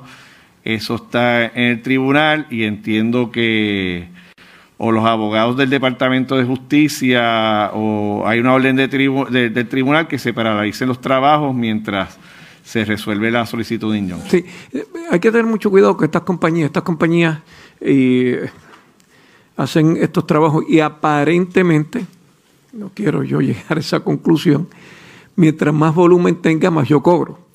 Y se puede ir uno con otro arbolito que esté en buenas condiciones. Mire, yo, y, eso hay que tener un cuidado enorme más con estos bosques que en el caso de, Julio Monaga es el pulmón de la zona metropolitana. Eh, yo comparto su preocupación, entiendo que, el proceso debe ser eh, transparente. Eh, nosotros en cada sitio que, que lo hemos hecho después de la situación que causaron cierta controversia antes de las elecciones, pues hemos dicho que se tiene que compartir la información con la comunidad afectada y que se tiene que trabajar por consenso, que no se vea que esto es un, subterfugio para lucrarse, sino que, los podas y cortes que se hacen se justifiquen. Y esto último que dice el secretario responde a que hay compañías que le dieron los contratos para poda de árboles enfermos luego de María y han estado cortando árboles saludables simplemente para agenciarse un dinero, que fue lo que ocurrió recientemente en la playa Cerro Gordo de Vega Alta. Este tipo de asuntos no debe ocurrir, pero ha estado ocurriendo, según admite el secretario, en cuanto a lo que tiene que ver con las facilidades que no manejaba el gobierno y que las dejó al olvido, pues parecería que el funcionario le echó la culpa a FEMA porque a estas alturas del juego no ha desembolsado fondos del huracán María. La red le informa. A la pausa, regresamos a la parte final del noticiero estelar de la red informativa. La red le informa. Bueno, señores, regresamos esta vez a la parte final del noticiero estelar de la red informativa. ¿Cómo está Estados Unidos? ¿Cómo está el mundo a esta hora de la tarde? Vamos con DN, nos tienen un resumen completo sobre lo más importante acontecido en el ámbito nacional e internacional. Estados Unidos superó los 12 millones de casos confirmados de COVID-19 este fin de semana, al tiempo que la cantidad de casos nuevos se acerca rápidamente a 200.000 por día. Más de un cuarto de millón de personas han muerto a causa del coronavirus en el país. A pesar de las advertencias de los expertos en salud pública, incluidos los Centros para el Control y la Prevención de Enfermedades, que están instando a las personas a abstenerse de viajar y de reunirse en espacios cerrados, ya han comenzado a aumentar los viajes por los días festivos en víspera del Día de Acción de Gracias. El Departamento de Salud y Servicios Humanos advirtió que más de mil hospitales en todo Estados Unidos se enfrentan a una escasez crítica de personal y se anticipa que ese número seguirá en aumento. El estado de Dakota del Norte es el más afectado del país, ya que más del 50% de los hospitales del estado afrontan esta escasez de mano de obra. En el estado de Washington, la agrupación en favor del derecho a una vivienda digna, Tacoma Housing Now, ha convertido un edificio que solía ser una escuela secundaria en un refugio de emergencia para personas sin hogar debido a la pandemia. Además, el grupo exige la formación de un fideicomiso de tierras comunitarias para responder a la crisis de la vivienda. El domingo los líderes de las naciones del G20 se comprometieron a llevar a cabo una distribución justa de las vacunas contra el coronavirus en todo el mundo. La decisión se produjo al tiempo que el secretario general de Naciones Unidas, Antonio Guterres, hizo un llamado de emergencia para que se ayude a los países en desarrollo y propuso impulsar un paquete de ayuda económica con un valor equivalente al menos al 10% de la economía mundial. Los países en vías de desarrollo están al borde de la ruina financiera y se enfrentan a un posible aumento de la pobreza y el hambre, lo que conllevaría un sufrimiento incalculable. Vemos emerger enormes vulnerabilidades relacionadas con la deuda, en especial entre las economías que dependen de las materias primas y del turismo. El presidente estadounidense Donald Trump participó en la cumbre virtual para hacer alarde de haber retirado a Estados Unidos del Acuerdo Climático de París y se fue a jugar al golf en lugar de presentarse a las sesiones sobre la pandemia. El candidato electo Joe Biden ha prometido que una de las primeras medidas que tomará cuando asuma la presidencia será volver a unirse al Acuerdo Climático internacional. En otras noticias internacionales sobre la pandemia, India, que es el segundo país más afectado por el coronavirus después de Estados Unidos, ha superado los 9 millones de casos de COVID-19. Brasil, el tercer país con el mayor número de contagios en todo el mundo, ha superado los 6 millones de casos. En Gaza, expertos médicos advierten que el sistema de salud está a punto de verse abrumado por el número de casos y piden la implementación de nuevas medidas de confinamiento para frenar la propagación del virus. Según se informa, el presidente electo Joe Biden nombraría al asesor de larga trayectoria Tony Blinken como secretario de Estado de su nuevo gobierno. Blinken se había desempeñado como subsecretario de Estado del presidente Obama. A principios del 2020, Blinken habló con el Instituto Hudson sobre los desafíos de la política exterior y sobre su perspectiva del papel de Estados Unidos en el mundo. Uh, en pocas palabras, los grandes problemas que enfrentamos como país y como planeta, desde el cambio climático hasta la pandemia o la distribución de armamentos malos, para decirlo obvio, no tienen soluciones unilaterales.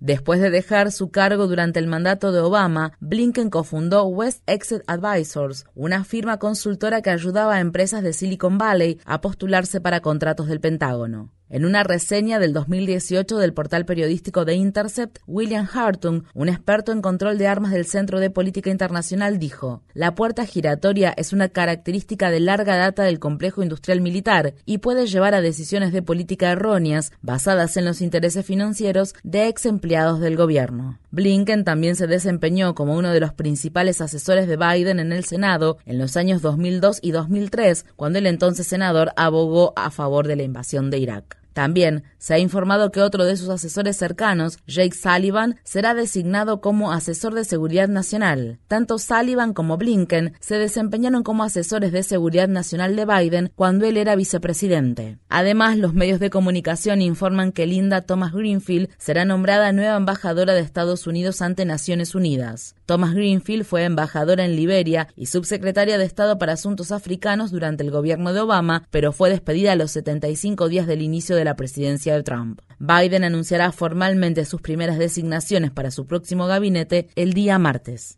Más de 50 demócratas de la Cámara de Representantes respaldan a la congresista de Nuevo México, Deb Haaland, para que sea la próxima secretaria del Interior de Estados Unidos, lo que la convertiría en la primera persona indígena en ocupar este cargo en el gobierno. Mientras tanto, en el Congreso, casi 50 grupos, incluidos el movimiento político juvenil Sunrise Movement y el Comité de Acción Política Justice Democrats, han expresado su apoyo para que el congresista del estado de Texas, Joaquín Castro, sea el próximo presidente del Comité de Asuntos Exteriores de la Cámara de Representantes. Según afirman, Castro se centrará en erradicar el militarismo estadounidense en el país y en el extranjero. Se anticipa que uno de los integrantes republicanos clave de la Junta de Escrutinios del Estado de Michigan votará en contra de certificar la victoria del presidente electo Joe Biden, lo que podría llevar a una crisis constitucional en el Estado si el otro miembro republicano de la Junta también decide votar en contra de la certificación. Después de reunirse con el presidente Trump el viernes, los legisladores del Estado de Michigan anunciaron que no obtuvieron información nueva que pudiera cambiar el resultado de las elecciones en el Estado. Sin embargo, Trump y los líderes republicanos republicanos han estado presionando a la Junta de Escrutinio del Estado para que retrasara la certificación. Esto ocurre al tiempo que Trump continúa con sus vacilantes intentos de revocar los resultados de las elecciones a través de procesos legales. En el estado de Pensilvania, un juez federal rechazó la demanda hecha por el presidente para detener la certificación en el estado y se refirió a las alegaciones como el monstruo de Frankenstein, pedazos cocidos al azar. En el estado de Georgia, la campaña de Trump solicitó otro recuento el sábado un día después de que el Estado completara su recuento manual y certificara la victoria de Joe Biden. En el estado de Wisconsin, donde se está llevando a cabo un recuento en dos condados de mayoría demócrata debido a una solicitud de Trump, los funcionarios electorales argumentan que los observadores del presidente han estado obstruyendo el proceso, en algunos casos objetando cada una de las boletas contadas. Asimismo, dirigentes demócratas de la Cámara de Representantes están exigiendo que Emily Murphy, la directora de la Administración de Servicios Generales, nombrada por Trump informe a los legisladores por qué aún no ha certificado la victoria de Biden, lo que le permitiría finalmente acceder a fondos de transición e informes clave.